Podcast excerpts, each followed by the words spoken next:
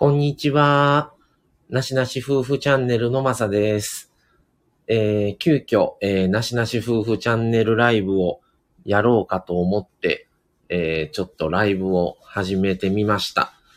え、もうこれはアーカイブに残さないでおこうかなとは思ってるんですけども、え、今日また、え、夕方、あ6時、7時ぐらいだと思います。えー、1995年、えー1月17日の阪神淡路大震災の、えー特集を、えー昨日からスタートしてて、本日2回目を、えー今日また7時ぐらい、7時前後ぐらいだと思いますけど、配信、えーしますので、またお聞きください。えー今日はですね、内容としては、えー震災が起こった当日の夕方から、え1週間後まで、えー避難所生活したんですけども、その1週間後までの避難所に、えー生活を送った内容などを、えー今日は話を、えしてますので、えーぜひよかったらお聞きください。あ、宮城さんこんばんは。えまた挨拶2回も送ってるごめんなさいということで、それと、えー、田島スターさん、はじめましてですかね。えーこんばんはいらっしゃいませ。えー今週はですね、ちょっとあの、阪神淡路大震災の特集を17日まで、えー配信しようと思ってまして、えー17日当日は、えー高弘さんとコラボを夜行います。えーそれも含めて全6話、えー収録全6話ですね、収録となって、最後の日だけライブ配信をすする予定で組んでます。タジマスターさん、タジカゲ参上ということで、いいですね。なんか、新しいキャラクター。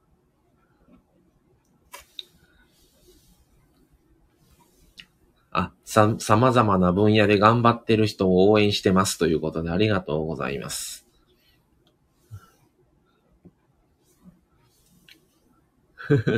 宮城さんも田島スターさんこんばんはってことで。またあの、過去の配信とかも、あの、よかったらぜひお聞きください。まあ、今週、来週の月曜日までに関しては、本当阪神淡路大震災のトークテーマになるので、ちょっと内容がちょっと、あのー暗めの、になってしまうんですけども、その、来週の17日からそれが終わると、その週に関しては、ちょっと明るい話題を、あのーやろうと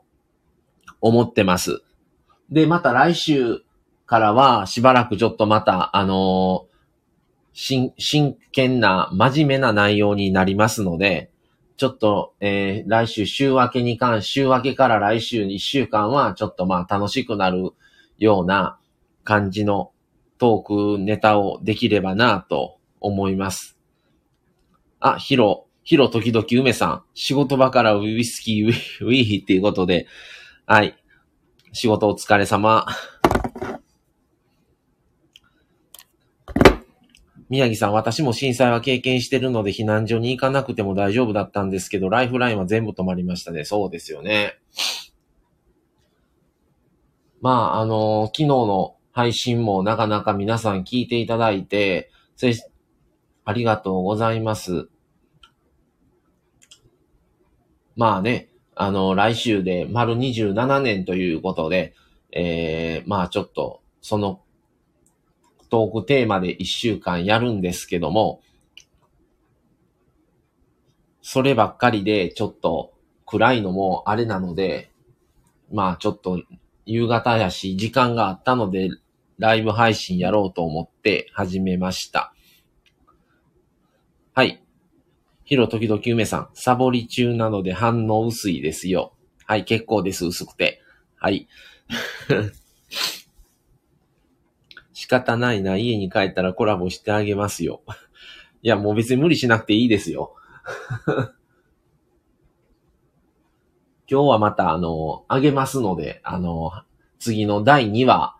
をあげます。今日。今日それを午前中にまたちょっと以前収録してたんですけど、ちょっと内容をやっぱりさすがにもうちょっと濃くしないといけないと思って、あの、まあ、今日の分は前回まとめ撮りした分の第2話をそのまま流しますけど、明日からの分を、明日は流さない、次明後日ですかね、の分は、あの、収録をし直しましたんで、今朝に。なのでまた、次の3話以降の分は、また、あさってからの分で流そうと思ってます。で、17日に最後に、あの、震災関連、あの、総括の話を、えー、高弘さんといろんなことや話せたらいいなと思ってます。えー、ヒロさん、ご飯配膳行ってきます。まだ仕事中やねん、こんな時間。はい、行ってらっしゃい。宮城さん、ヒロさん、笑い、ウィー、笑い。顔文字スタンプの表情、笑い。はい、まだ仕事中なんで、ハイボール、ウィーじゃないですね。はい。働いてきてください。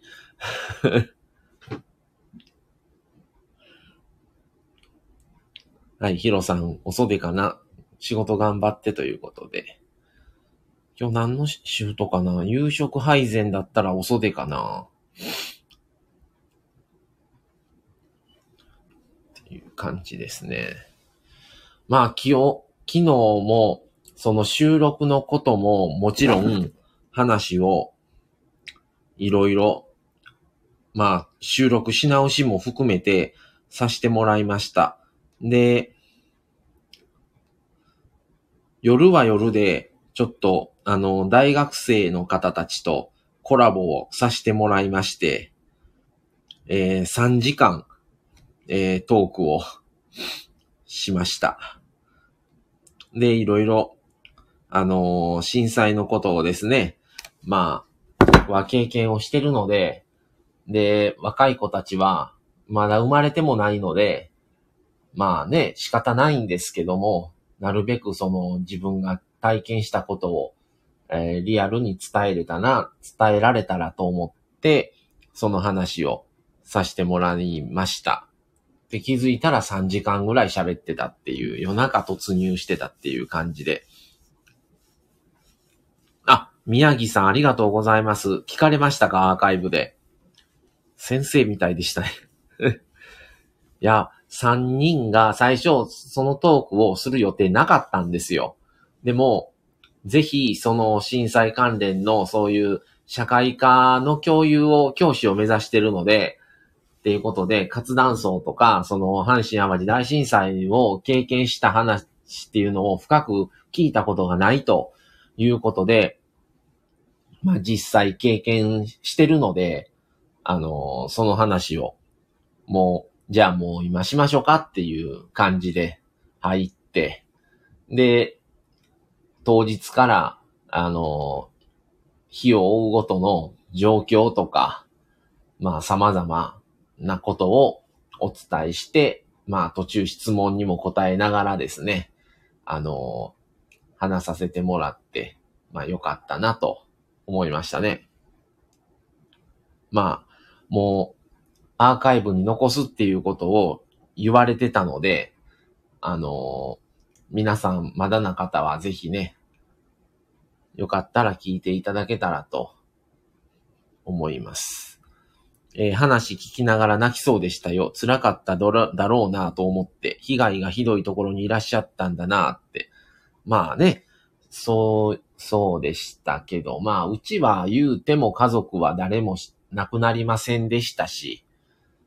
家も半壊でしたけど、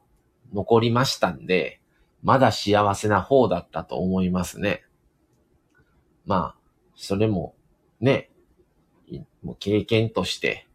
まだ親もその時は若かって、今の僕と年が変わらない時だったので、余計にね、ちょっと重なる部分があるなぁと思って、年始入ってから急遽特集をやろうと思って、阪神淡路大震災特集ということで、体験談を話させてもらったっていう感じですね。まあでも、あの、5話まで一応続きます。あの、それは僕のこのなしなし夫婦チャンネルの方で、あの、配信を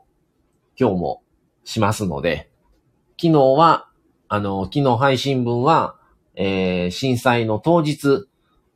1月17日の、あの、震災、地震が発生した揺れの時から、その時の、その日の夕方までの避難所に行くまでの話をさせてもらってますので、で、明日は避難所に、あ、今日や、今日の夕方は避難所に行った時から、えー、避難所暮らしをですね、一週間したんですけども、その一週間の話とかを収録した分を今日流しますので、また、ぜひよかったら、続編を聞いてください。ということで、まあね、人生はいろいろありますし、もう地震は必ず訪れるもので、一生経験しないままね、終わるのが一番理想なんですけども、なかなかね、そういう風にもいかず、あの、まあ、もう経験としてあとは、後世にどう伝えるかっていう感じで思ってますので、まあね、いろんなことがね、人生生きてるとあるとは思ってるから、もうそれはそれとしてしょうがないなって感じですね。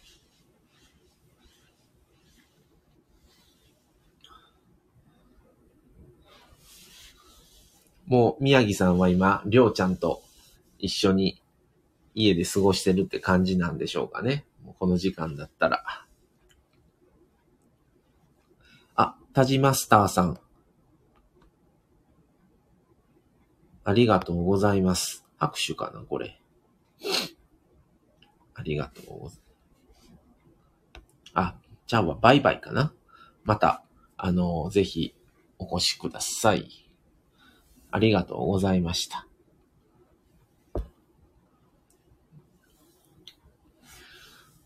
最近はね、ちょっと、とあの、新年になって、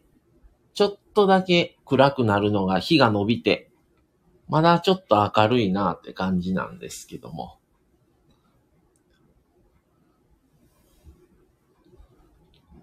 まあ、もう1月ですし、もうすぐね、震災の記念日ですし、あそういえばこんな、まあ今日はまだ寒い言うてもマシだったと思うんですけど、まあ、こんな感じで寒かったな、みたいには思ったりはします。震災を経験していない大学生たちのこのコラボはほんまに良かったですよ。すごく勉強になったと思いますね。あありがとうございます。今日ね、朝実はそのアーカイブを僕も聞いたんですよ。全部。3時間。うーん。だから、知ってた上でそれを、まあもちろん自分が喋ってるんですけど、それをちょっと客観視して聞いてみようと思って、ちょっと聞いてみたんですけど、まあその質問とかにもよってもあれですし、本当はもっとあるんですよ。言いたいことというか、話は。ただまあね、ちょっと思いつかなかったんで、あんな感じになっちゃったんですけど、本当はもっといろいろ考えるともっと出てくるんちゃうかなとは思いますね。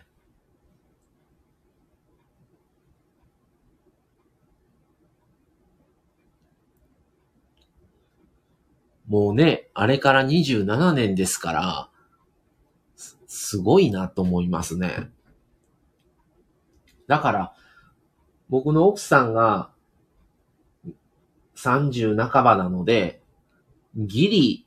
記憶があるかどうかぐらいの世代やと思うんですね。当時8歳です、ですから、7歳、8歳かなうん。なので、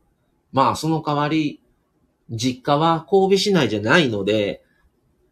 あの、どこまでのね、経験として、あれなんかはちょっとよその、もう全然ね、わからないですけども、逆にど真ん中で住んで被災してると、情報がわからないから、多分、被災してない周りの方の方がよっぽど詳しかったんちゃうかなとも思ったりもしますね。当時小学、宮城さん当時小学生ですからね、怖すぎて家でずっと泣いてましたよ。まあね、かなりの地震でしたからね。だから、弟さんなんかまだ1歳とかそんなんちゃいます？宮城さんとこ。1歳、2歳ぐらいちゃいます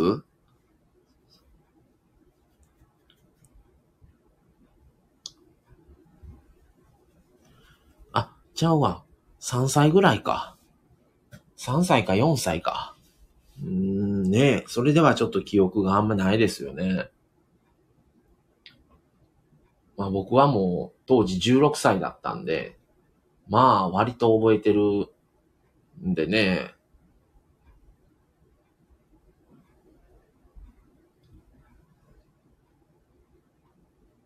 まあちょっと、あのー、収録した話には出てこないんですけども、あのー、田舎から帰ってしばらくしたら買い物行かないといけないので、電車乗ってスーパーに買い物行ったんですけど、その時も電車が2駅だけ走ってたで電車でピストン輸送してたんですけど、それでまた駅から20分ぐらい歩いてスーパー行ってたんですけど、まあ昼間だから普通にもちろん歩けるぐらいにはなってましたけど、2月でしたし、それでももう、軒並みやっぱ家ってもう当時、当時のその1月17日の地震で壊れたまんまのそのまんま状態でしたからね。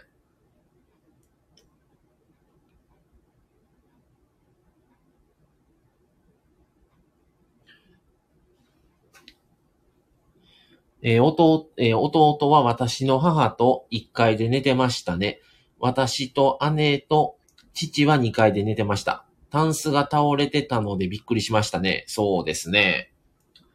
僕もその、べ、うちも家族3人とも別の部屋で寝てて、それで、別の部屋に寝てた、寝てベッドだったんですけど、3人とも。僕は、あの、起き上がった時に、あの、昔の、なんで、めちゃくちゃ大きくて重かったんですけど、コンポと、コンポとスピーカーが分かれてるやつあるじゃないですか。もうデデッキじゃないな、コンポか。コンポが頭の真横に落ちてたんですよ、ベッドの。それで、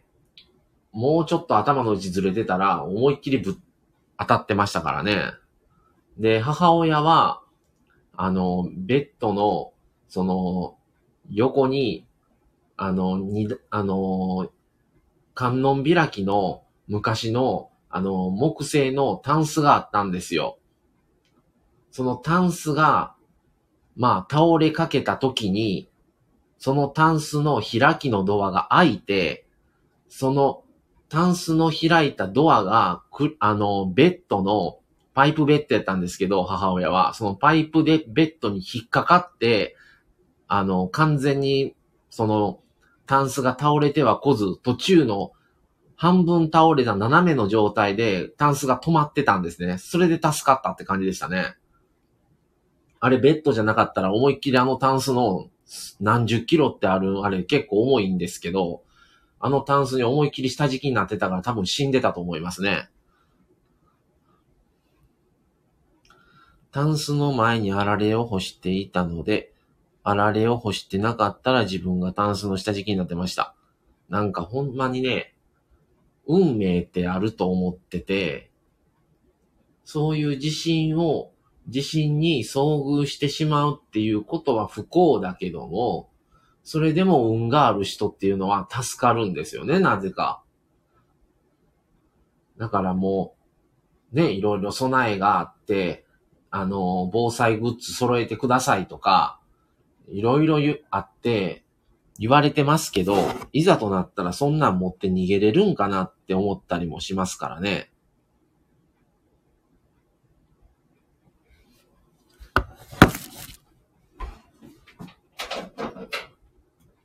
なので、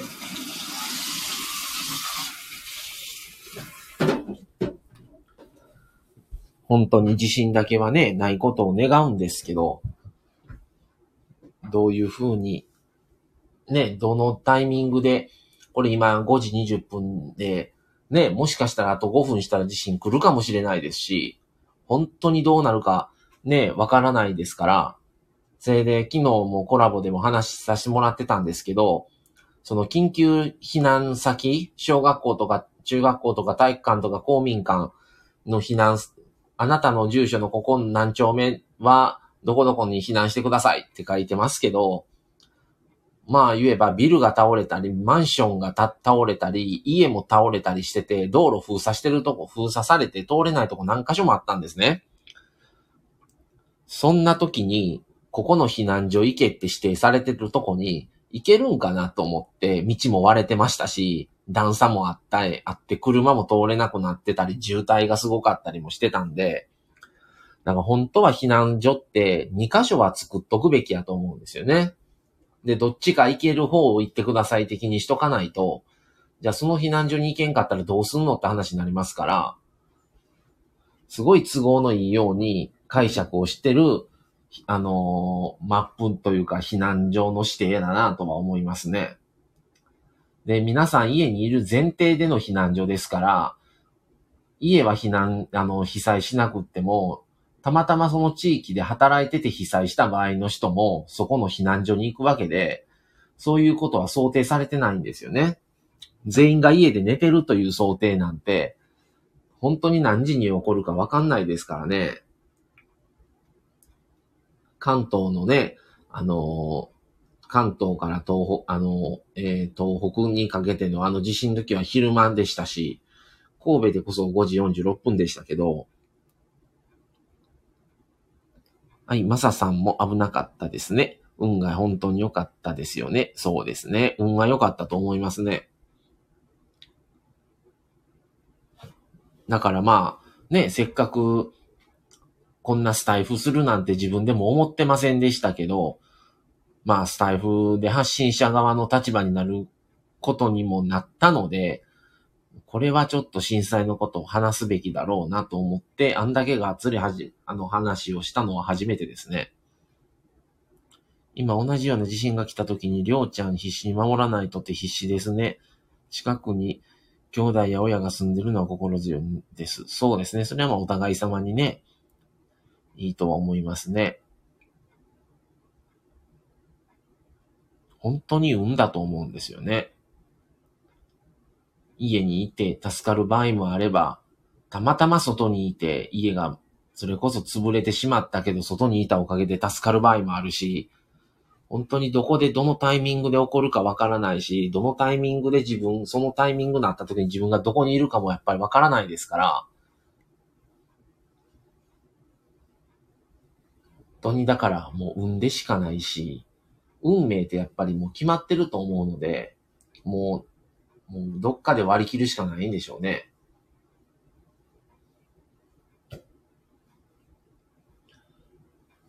まあやっぱり僕たちのとこはね、子供がいないですけど、お子さんがおられるとこはやっぱりね、うちの子供だけは守らないとってなるのは当然だと思うので、あよくなんか、もし二人がそれぞれ別の場所で外にいるときは、もう、どこに行くっていうことをあらかじめお互いに決めといて、そこに行って探すっていう感じにしてくださいみたいなことも呼びかけてた時期があったんですよ。っていうのは、当時は携帯電話とかもなかった時代なんですね。27年前は。なので、本当にその、自分の知り合いとか身内がどこにいるかもわからないし、生きてるか死んでるかもわからない、わからなかったんですよね。で、電話番、電話も結局混戦してるし、携帯電話ないし、何回しても繋がらないっていうことはしょっちゅうだったので、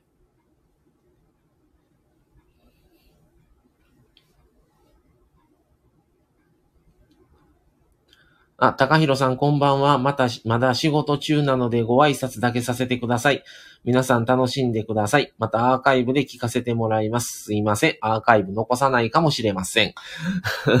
申し訳ございません。っ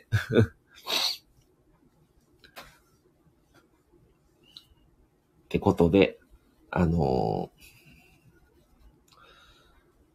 まあ、震災に関しては震災特集の方で、あの、ちょっと詳しく話をさせてもらいますね。まあでも昨日そんな3時間も話をするなんて思ってもみなかったので、まあ、いっぱい話をさせてもらえたことは良かったんですけど、あ、ひとつさんこんばんは、聞かせてもらいますってことで、あ、れんちゃんこんばんは、こうちゃんこんばんは、昨日ありがとうございましたってことで、あ、れんちゃんもこうちゃんも昨日ありがとうございました。あのー、がっつり、あのー、話をあんだけさせてもらったのは初めてだったので、震災以降。それで自分がそこまで話すっていう機会もなかったので、あいい時間を作ってもらえたなと思ってます。で、多分、まだまだ聞かれたら、あのー、あるんですよ、きっと。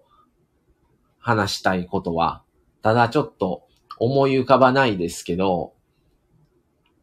うん。本当は、あのー、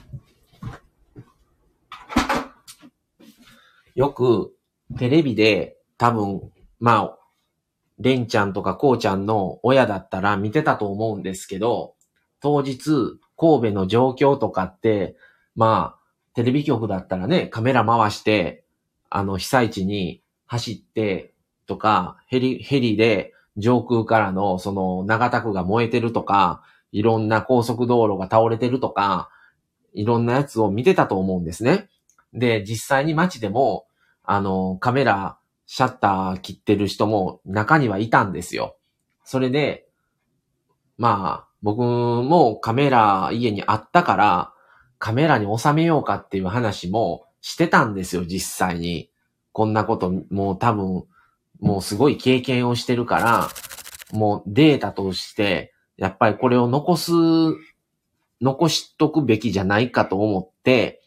残し、残そうと思ったんですけど、被災者じゃなかったら、それ多分ね、できてるんですよ、割り切って。あ、もうこんなに家ってこんな普通に建ってた家がこんな潰れてるんだとかね。もう瓦が落ちて2階、まあ、昨日も話しましたけど、2階の、2階建ての家が、もう1階が全くない、もう潰れ、押し潰された状態で2階の家だけが、上、上だけが残って2階が1階みたいになってたりとか、もう安否確認をね、外であの、まあもう携帯とかもない時代やから、あの、家のとこにメモで家族の方が、あの、ここの家の、あの、主です、いうことで、あの、それを、まあ、メモしたりとか、どこどこの避難所にいます、何人家族のうち誰々がまだ見つかってませんとか、この家の中におそらくいますとか、なんかね、それで、そういう救、救急という、救、あの、救助を求めるメモとか、そういうのもね、結構あって、街並みの様子をね、本当は残すべきやったなとも後になっても思ったりしたんですけど、やっぱりね、自分もね、これ経験してるからなんですけど、カメラをね、向けれなかったんですよね、現場に。本当は残してると、後々なった時に資料として、その、街の様子とか、もっと撮れたんちゃうかなと思ったりはするんですけど、うん、それがね、やっぱりちょっと悔いはあるんですけど、じゃあ、そのカメラを向けて、バシバシと撮れてたかって言ったら、それを一瞬ね、ほんまにやりたかったけど、できなかったですね。ちょっとあまりにも被害がひどすぎて、うん、それができればよかったのにとは思うことはあります。これはちょっと、あの、収録のラジオ配信では話してないんですけど、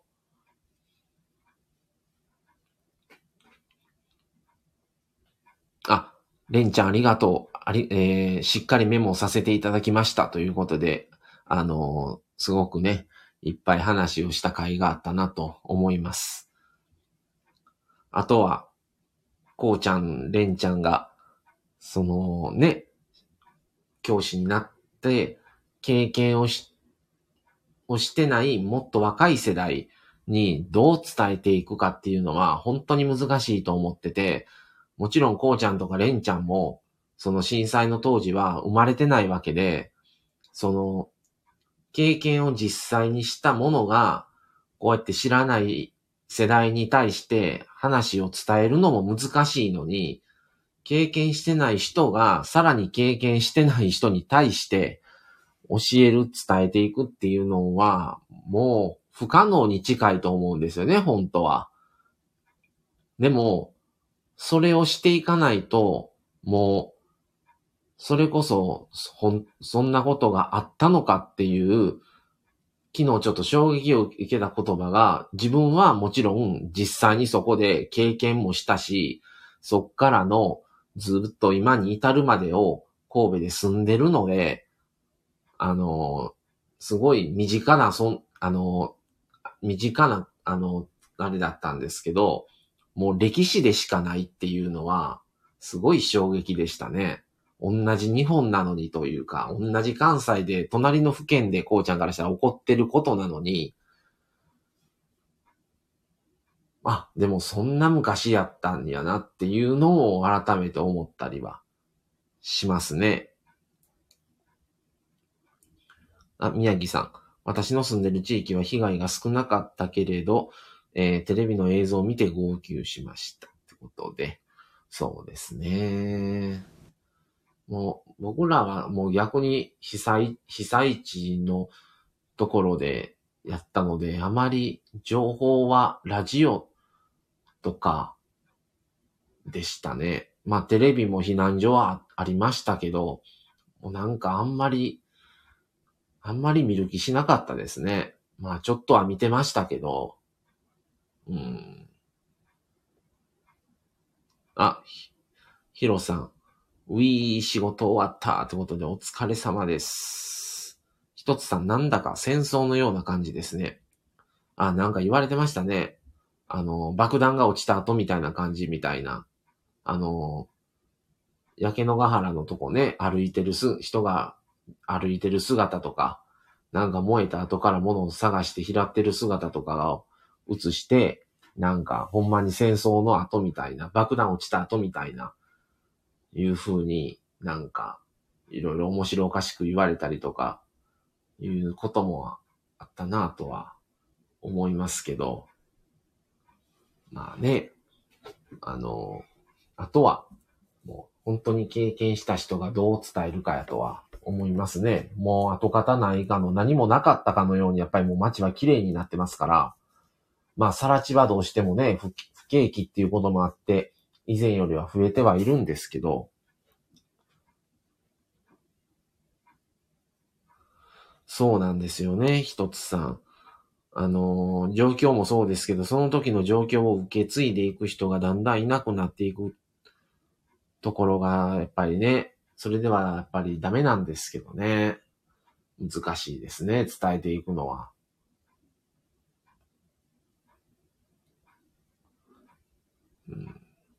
ただやっぱあれ、あれだけのことの震災が起きると、家族を失うかもしれないし、家を失う可能性もあるしってことで、本当に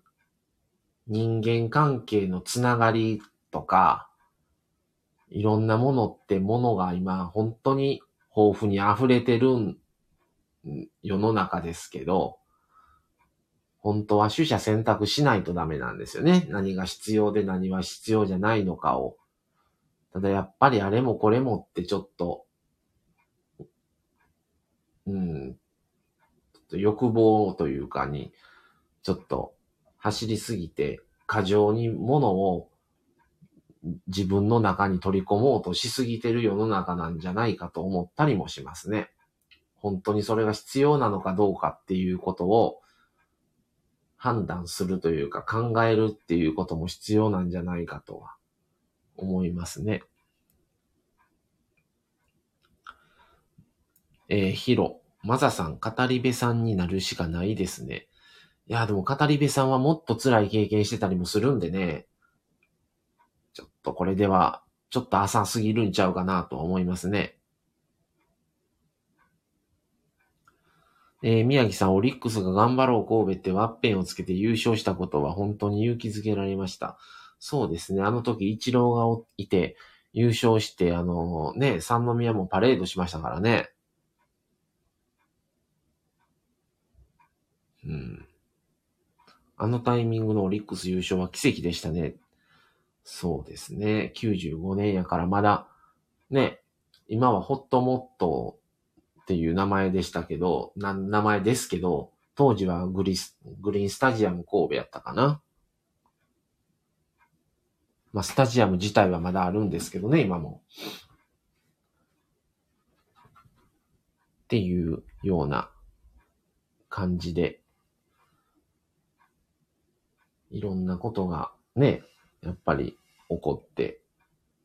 ね、東北の震災もすごいひどいなとは思ってましたし、神戸でも、あのー、交流をしてね、あの、追悼式を、あのー、1.17の神戸の地震と 3. 3.11の、あのー、東北の大震災と合わせて、よくね、追悼慰霊祭みたいなやってたり最近はしてますけどね。一つさん、今は各家族とか周りの関係性が昔に比べて薄いと思うので、正直震災来てお互い信頼して助け合えるかも不安ですね。そうですね。あの頃と違っても今って隣に誰が住んでるかも知らない時代ですからね。うん。で、あの時は、昨日もこれ話してたんですけど、誰もそういうツールの手段を持ってない時代だったので、日頃から携帯電話とかメールとかをするっていう習慣がない中で起こったことなので、なんとかそういう電話回線が使えなくなってもどないかなったんですよね。誰もがない時代で生きてきたので、ただ今、全員が、国民ほぼ全員が、携帯電話、スマホを持ってる、パソコンもいっぱいの、たくさんの人が持ってる中で、急に SNS が何も使えなくなったりとか、携帯電話も使えなくなったりとか、ってなった時にパニックになるんちゃうかなっていう心配はありますね。あの時はもともとなかったから、そういうことで混乱って、まあもちろん電話繋がらないっていうので混乱はありましたけど、今だったらそれどころじゃないんちゃうかなとは思いますね。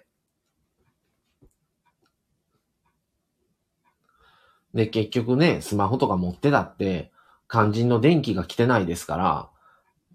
電気がないとね、充電もできひんし使えないわけで、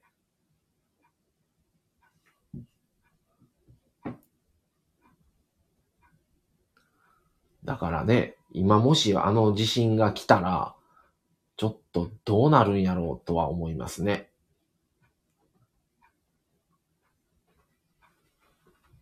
でも関西は、あのー、南海トラフっていう和歌山県からずっと四国にかけての、あの、活断層が、もういつね、動いてもおかしくないって言われていて、で、津波も来ると言われてるので、今がね、平和で全然そういう気配ってまだないですけど、そのいつ来てもおかしくない状態の中で生きてるので、そういうことが来た時の対応は今からできる時にしとかないと、急にあんだけの地震が押し寄せたとしても、まあ何もできないんだろうなとは思います。えー、ヒロ。かなり便利さに依存してますからね。多分、備蓄してるところもあるけれど、えー、政府とかが何とかしてくれるって思ってる人もいると思う。うん、政府はそういう時は他人になりますからね。何もしてくれません。かい、はっきり言ったら。もう自分たちでするしかしょうがないんですよね。うん、なんとかなるだろうと思ってるんですよ。結局は。最終的にはなんとかしてくれるだろうって思ってるでしょうけど、本当に何にもしてくれないですからね。災害は予想できないですし、いざとなったら体一つで逃げるしかないですよね。そうなるんですよ。ただその時は、ああ、家族全員助かった。よかったね。命があったし、怪我もせんかったし、まあ街はもう粉々になりましたけど、ただね、生きたら生き残ったら生き残ったで、生き地獄みたいになるんですよね、そっからが。で、やっぱり余震も怖かったですし、また同じクラスの余震が来るって言われてましたから、当面の間いつ来てもおかしくないですっていう風にも言われてましたから、ニュースでも。また同じような震度6とか7の地震が来たら、それこそまた死ぬかもしれないとか、もう多分家潰れるんちゃう？2回同じような規模のが来たらとか言ってましたからね。まあ、ね、無事やったから今いるわけで、そういうことも想定しとかないといけないし、もう震災があってから、もう必要なもの以上は物もいらんなと思うようになったし、そんな高くていいものもいらんなともう最悪家失っても、とりあえず、もうなんか、家、家の、とりあえず貯金とか、貯蓄だけが守れたら、もうそれでなんとかなるかなっていう風な、もうものしか、もう置いてないかもしれないですね。まあ家に。最悪なくなってももう、もうしょうがないと。もうまた買えばいいやんぐらいのものしか置かないようにしてるかもしれません。もちろんね、生活していくためには家財道具必要なので、なくなったら困るんですけど、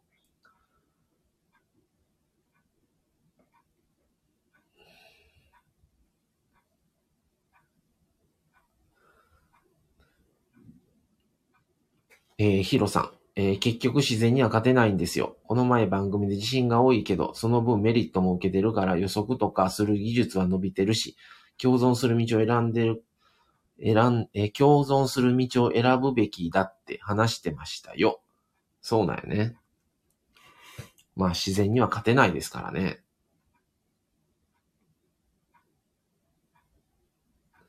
まあ、自信が多いけれど、その分メリットも受けているっていうのはメリットはどういうメリットを受けてるっていうふうに思ってるんでしょうね。まあ確かに技術は進化してると思います。27年前よりも。携帯電話でね、事前情報を流してくれたりとか、割とすぐ震度とか、地震の規模とか、発生地とかはよく、あの、出たりもしてますし。あなるほどね。温泉とか資源とか観光とからしいですよ。なるほどね。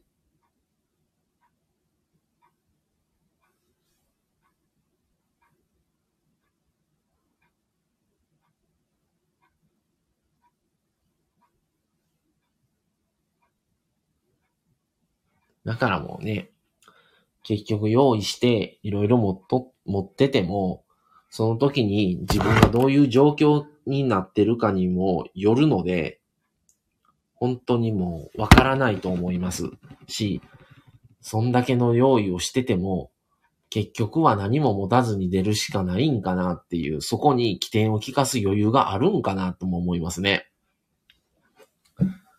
えー、火山灰も植物を育てる土としてはいいものらしいです。なるほどね。うん、温泉は聞きますねって、こうちゃん。えー、地質活動が盛んだからこその産物。そうやね。なんか和歌山とかはやっぱり温泉多いもんね。うん。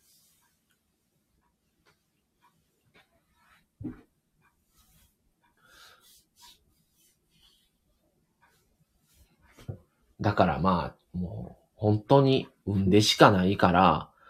もう、よく準備をしといてくださいと。いつでも逃げておく準備をしといてくださいってよくテレビとかよく言われてます。とりあえずすぐ食べれるものを備蓄して、ね、それこそ、あの、懐中電灯、ラジオとか、そういうものをいつでも逃げれるようにリュックに入れて持ち出せるようにしといてくださいとかって言われてますけど、もちろんそれって大事やと思いますけど、それと同時に家とか、もしかしたら家族とか、なくす可能性もあるんですよね。地震やから。からその覚悟もしとかなあかんのかなと思ったりしますね。もし家がなくなったら、どうするのかとか、もし家族の誰かが、それで亡くなってしまったら、どうするのかとか、っていう心の準備も必要なのかなとは思います。これもちょっとラジオで言うてないんですけど、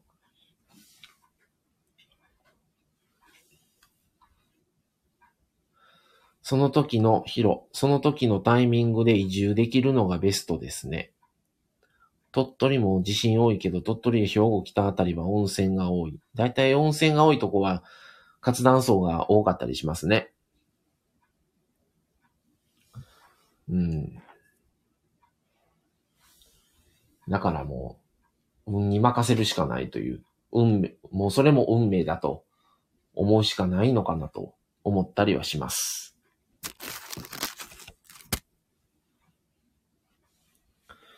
もう本当にどこにいてもね、地震に遭遇する人は遭遇しますし、運が良かったら遭遇したとしても助かりますし、もう本当それも運だと思いますね。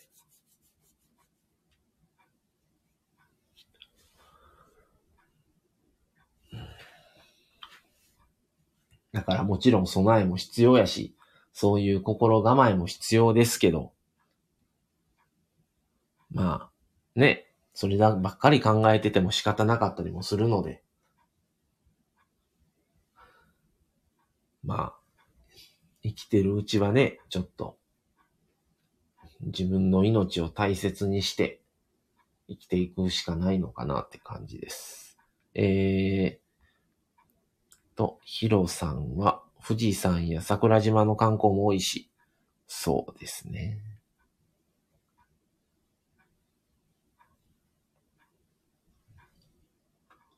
日本はね、火山も多いって言われてますし、旧火山と死火山とあって、もう死火山はもう完全にもう火山が死んでしまってるから、噴火することないけども、旧火山とか、まあ、活火山はいつ爆発するかわからないし、旧火山も周期的に活火山になるから、どの周期で、あの、までが旧火山で、活火山になるかっていう過去のデータをもとに、だいたいいつぐらいを何何年おきに訪れるみたいな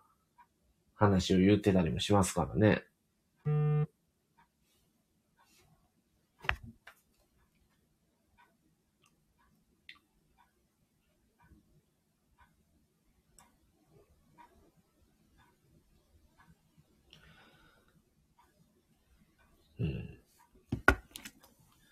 えー、ひとつさん、被災した時の精神状態考えるだけで怖いです。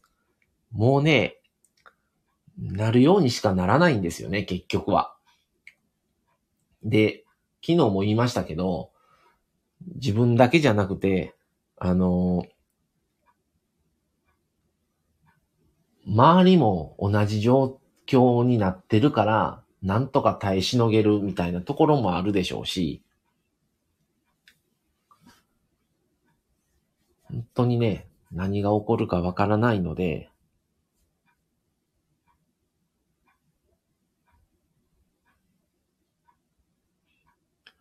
えー、一つさん、精神状態不安定になりますが、息子の前では気丈に振る舞おうと思います。なるほどね。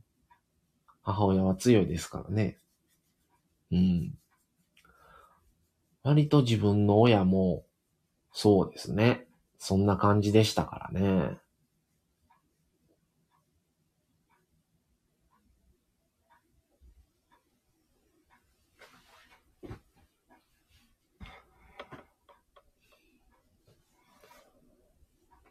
まあ、ね、昨日のように思い出すっていうのは言い過ぎですけど、本当にこの間みたいな感じで思い出されることは、あの、思い出そうと思ったら思い出せますね。えー、ヒロさん、岡山あたりって地震少ないし、四国とかがあるから、津波の被害もほぼないって言われてますね。うん。岡山はわかんないけど、島根県とかも活断層あんまりないって聞いたことがあって、関西はね、結構活断層多いんですよね。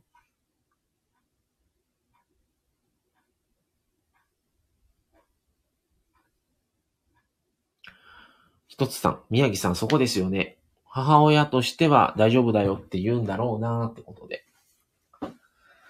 そうなりそうですよね。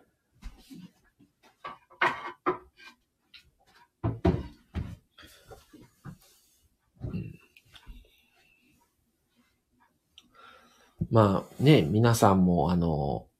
まあね、ちょっとあの、関西に住まれてて、当時、あの、情報をよく直で見られてた方もおれば、まだ生まれてない方もおれば、あの、全然経験もしてない方もおれば、もう様々な方がおられるので、まあ、ぜひ、あの、このチャンネルの、あの、震災ね、ちょっとどうしても暗い話で、本当にやろうかな、どうしようかなとも思ったんですけど、もう、あまり視聴回数とかもちょっと気にせずに、もうちょっとこれはやろうと思って、もう、基本マサ一人で喋ってる、あの、特集になっちゃうんですけど、それをやろうと決めて、第2話、第5話まで入れてますので、で第6話として、あの、高弘さんと、トータル的な、阪神大震災トータルのことをについて話ができたらと思ってるので、まあ、あとはちょっと収録になっちゃいますけど、ぜひよかったら、まあ、それでちょっとでも何か心に残るものがあるなら、配信側としてはありがたいなと思ってますね。今現在、継続して稼働している原発とかの被害が福島の時みたいに起こら、起こ、起きなければいいですけどね。そうですね。本当にどう、ね、どこで起きるのかもわからないし、何時に起きるかもわからないし、それによって被害ってやっぱりだいぶ変わりますからね。えー、宮城さん、息子に大丈夫っていうことで自分に言い聞かせてるような気がしますね。なるほどね。そうかもしれないですね。うん。なんかでも、震災の当日のことを思い出すと、なんかあれもこれもあれこれって何も考えてなかった気がしますね。なんか、単純に、とりあえず避難所に行かないと、みたいな。行かないとここにいても何もご飯もないし、暗くなったら怖いし、家にいるのが。それで、その中でしょっちゅうの震度余震が震度4とか、しょっちゅう地震があったので、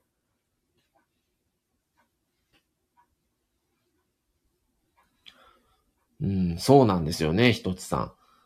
どうしても震災や人の生死に関わることは避けがちになりますもんね。そうなんですよね。でも、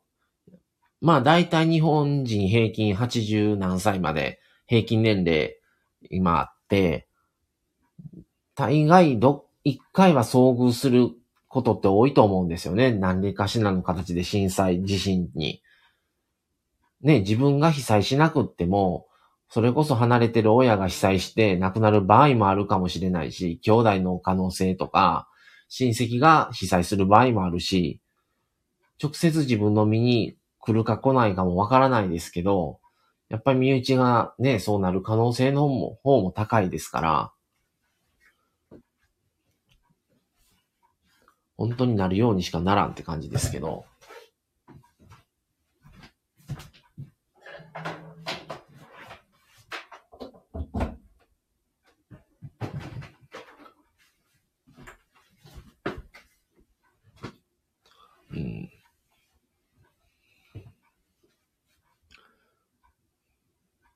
で、この震災の話を、もちろんしようと思った時に、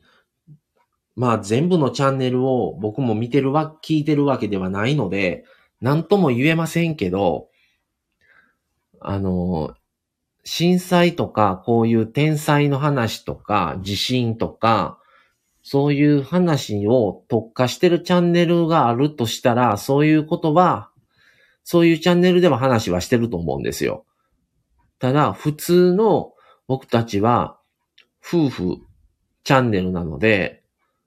そういう普通の夫婦チャンネル、カップルのチャンネルの方って、あまりそういう話ってしないと思うんですよね。だから、あえて、まあもちろん、経験してなかったら話できないですけど、記憶も鮮明に残ってるし、今でも。やっぱり経験してる以上は、ちょっと何かに活かしたいなと思って、その経験をで話をさせてもらおうということになったので、まあ何かね、それで聞いていただいて感じてもらえるなら、やってよかったなっていう感じですね。うん。これをなんか、忘れないためには、また来年、その時スタイフが果たしてね、どうなってるのか自分がスタイフやってるのかもわかんないですけど、またやってたら、あのこういう震災の話をやるのもいいのかなとは思いますね。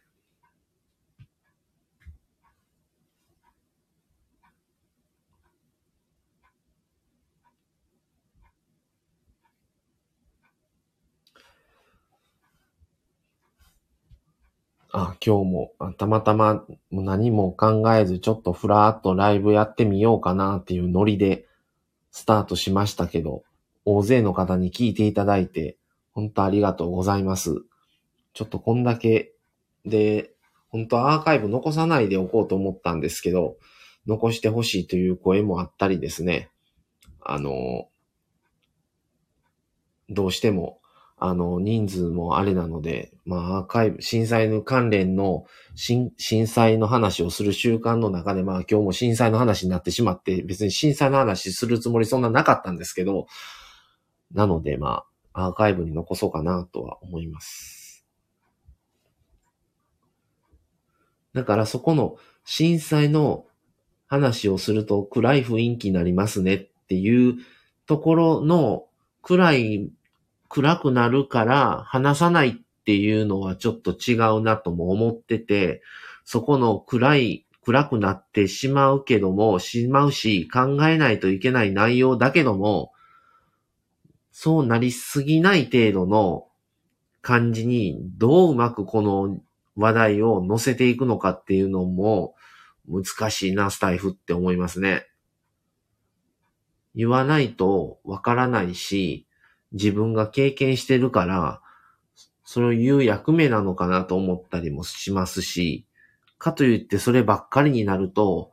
もう雰囲気が重くなって疲れてきて、なかなか継続しようと思えない可能性も高いですから、そこのバランスをどう取るかですよね。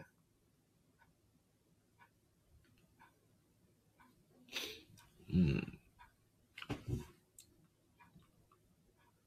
はい。触れていかないとダメですからね、それは。そうなんですよね。だから、もうだんだんとね、それこそ戦争の時はないですけど、実際ね、震災を経験したっていう人は、どんどんやっぱり少なくなっていきますし、知らない世代はどんどん増えていきますけど、まあその、自分はね、経験をして、もうその時16歳でしたから記憶もあるし、ね、これからもこう話せることは話していけたらとは思いますので、あの、定期的にね、こういう話をするのも、そういうチャンネルであってもいいのかなとも思ったりはしますね。で、また、あの最後の1月24月曜日からは12回に分けて生と死のシリーズを話していきます。これも、まあ直接震災とつながる話、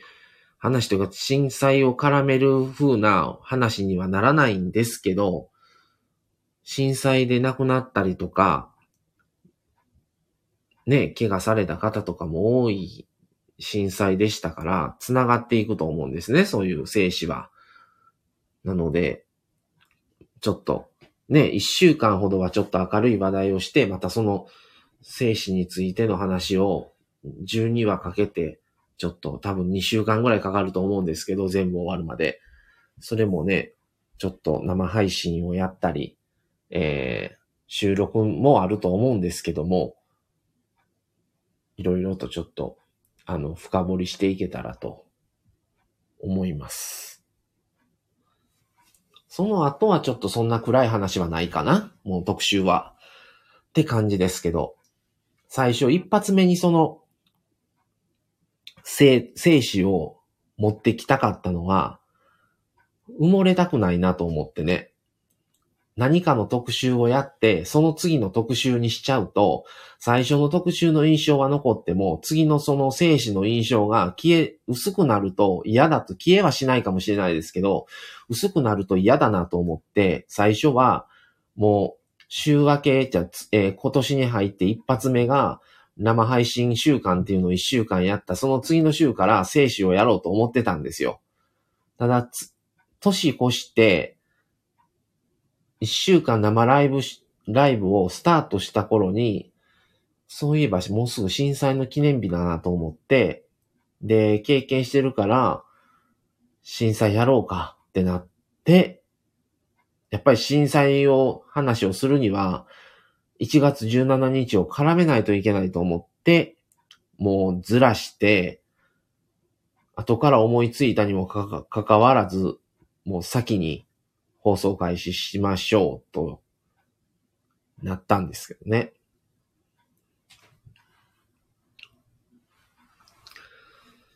はい。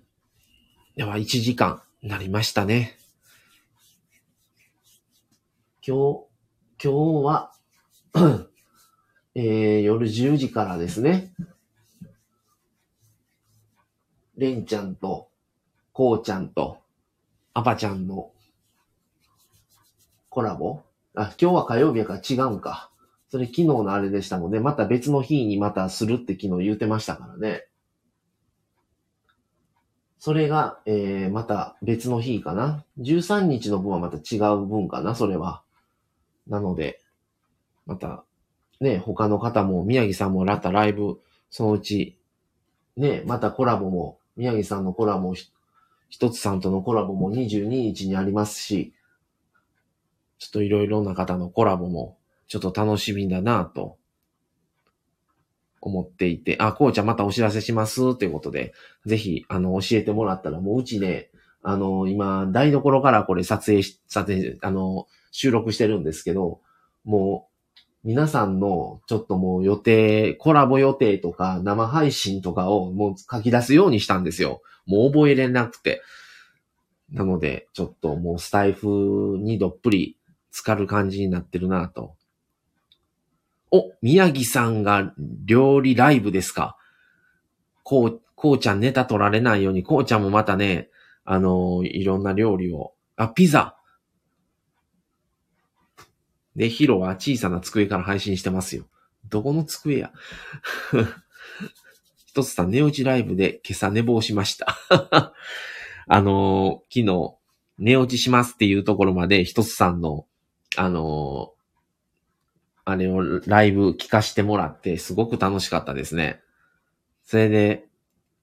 今朝も、あの時間に寝て、6時半に起きましたから、めちゃくちゃ眠たいですね、今。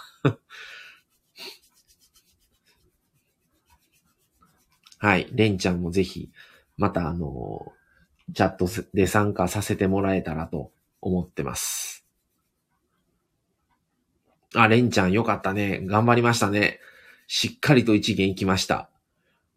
お疲れ様です。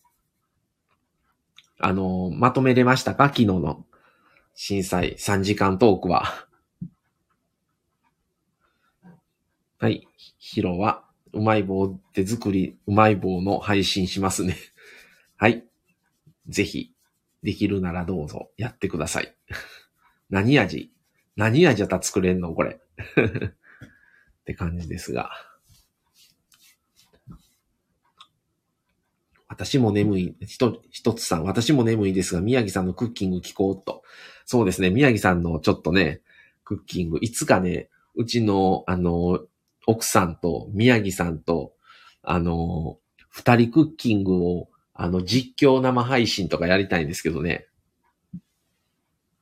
ガシャガシャガシャみたいな。あ、ヒロさん、たこ焼きでしょ。とで。あ、レンちゃん。はい、プレゼンできる、えー、レベルですね。写真つければ完成ってなりますね。ああ、ぜひ、あのー、ね、阪神淡路大震災の写真はいっぱいあのー、ネットから調べたら出てきますから、それ貼ってもらったらいいと思うんですね。あの、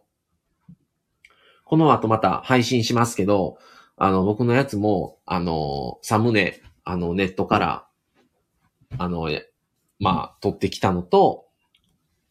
カラーは、カラーのやつは僕の後ろ姿なんですけど、あれは、あの、つい最近、あの、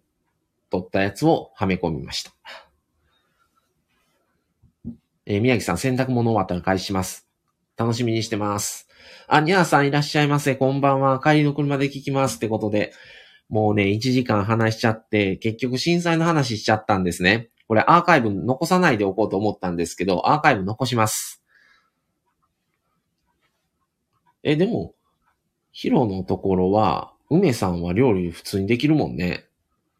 うん。一つさん絶対聞きますってことで。はい。えー、こうちゃん、僕も一元行きました。絶対行かなあかん言ってたもんね、昨日。夜中の1時半ぐらいまで生配信しましたけど、よく頑張りました。お疲れ様です。ぜひ来月は、人と防災未来センター、頑張ってね、あの、行ってもらって、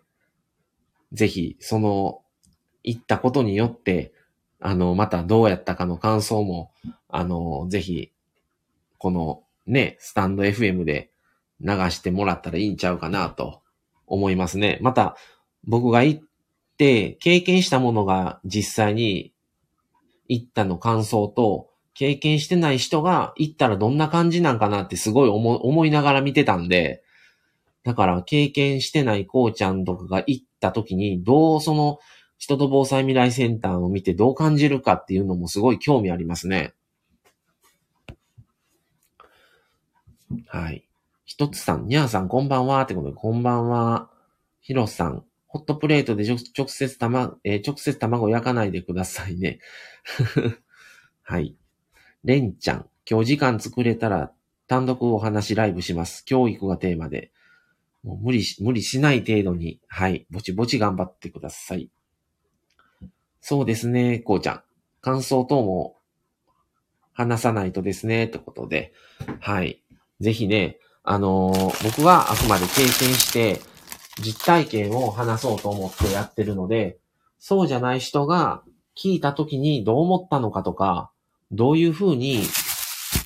下の子たちに経験してない人たちに伝えていくのかっていうところに対しての興味もあるので、すごくね、あの、楽しみにしてます。ので、頑張ってね、あの、また見学行ってもらえたらと思います。はい、それでは1時間10分なりますので、えー、今日はふーっと始めたんですが、あの、まあ、皆さん、思ったよりも人数26人の方参加していただきまして、ありがとうございます。あの、もうアーカイブ残さないでおこうと思ったんですが、まあ震災の話もしましたし、アーカイブ残しますので、まあ、またよかったら聞いていただけたらと思います。はい。それでは今日はこの辺で失礼します。この後、えー、7時台ぐらいに、あの、次の、あの、昨日しゅ、えー、今日、えー、昨日か、この間収録した、あの、第 2, 2部をあの、流しますので、また、よかったら聞いてください。ということで、ありがとうございました。皆さん、本当にご参加ありがとうございます。それでは、あの、また、皆さんの配信の方も、あの、ありましたらお邪魔させてもらいますので、またよろしくお願いします。じゃあ、それでは、この辺で失礼します。ありがとうございました。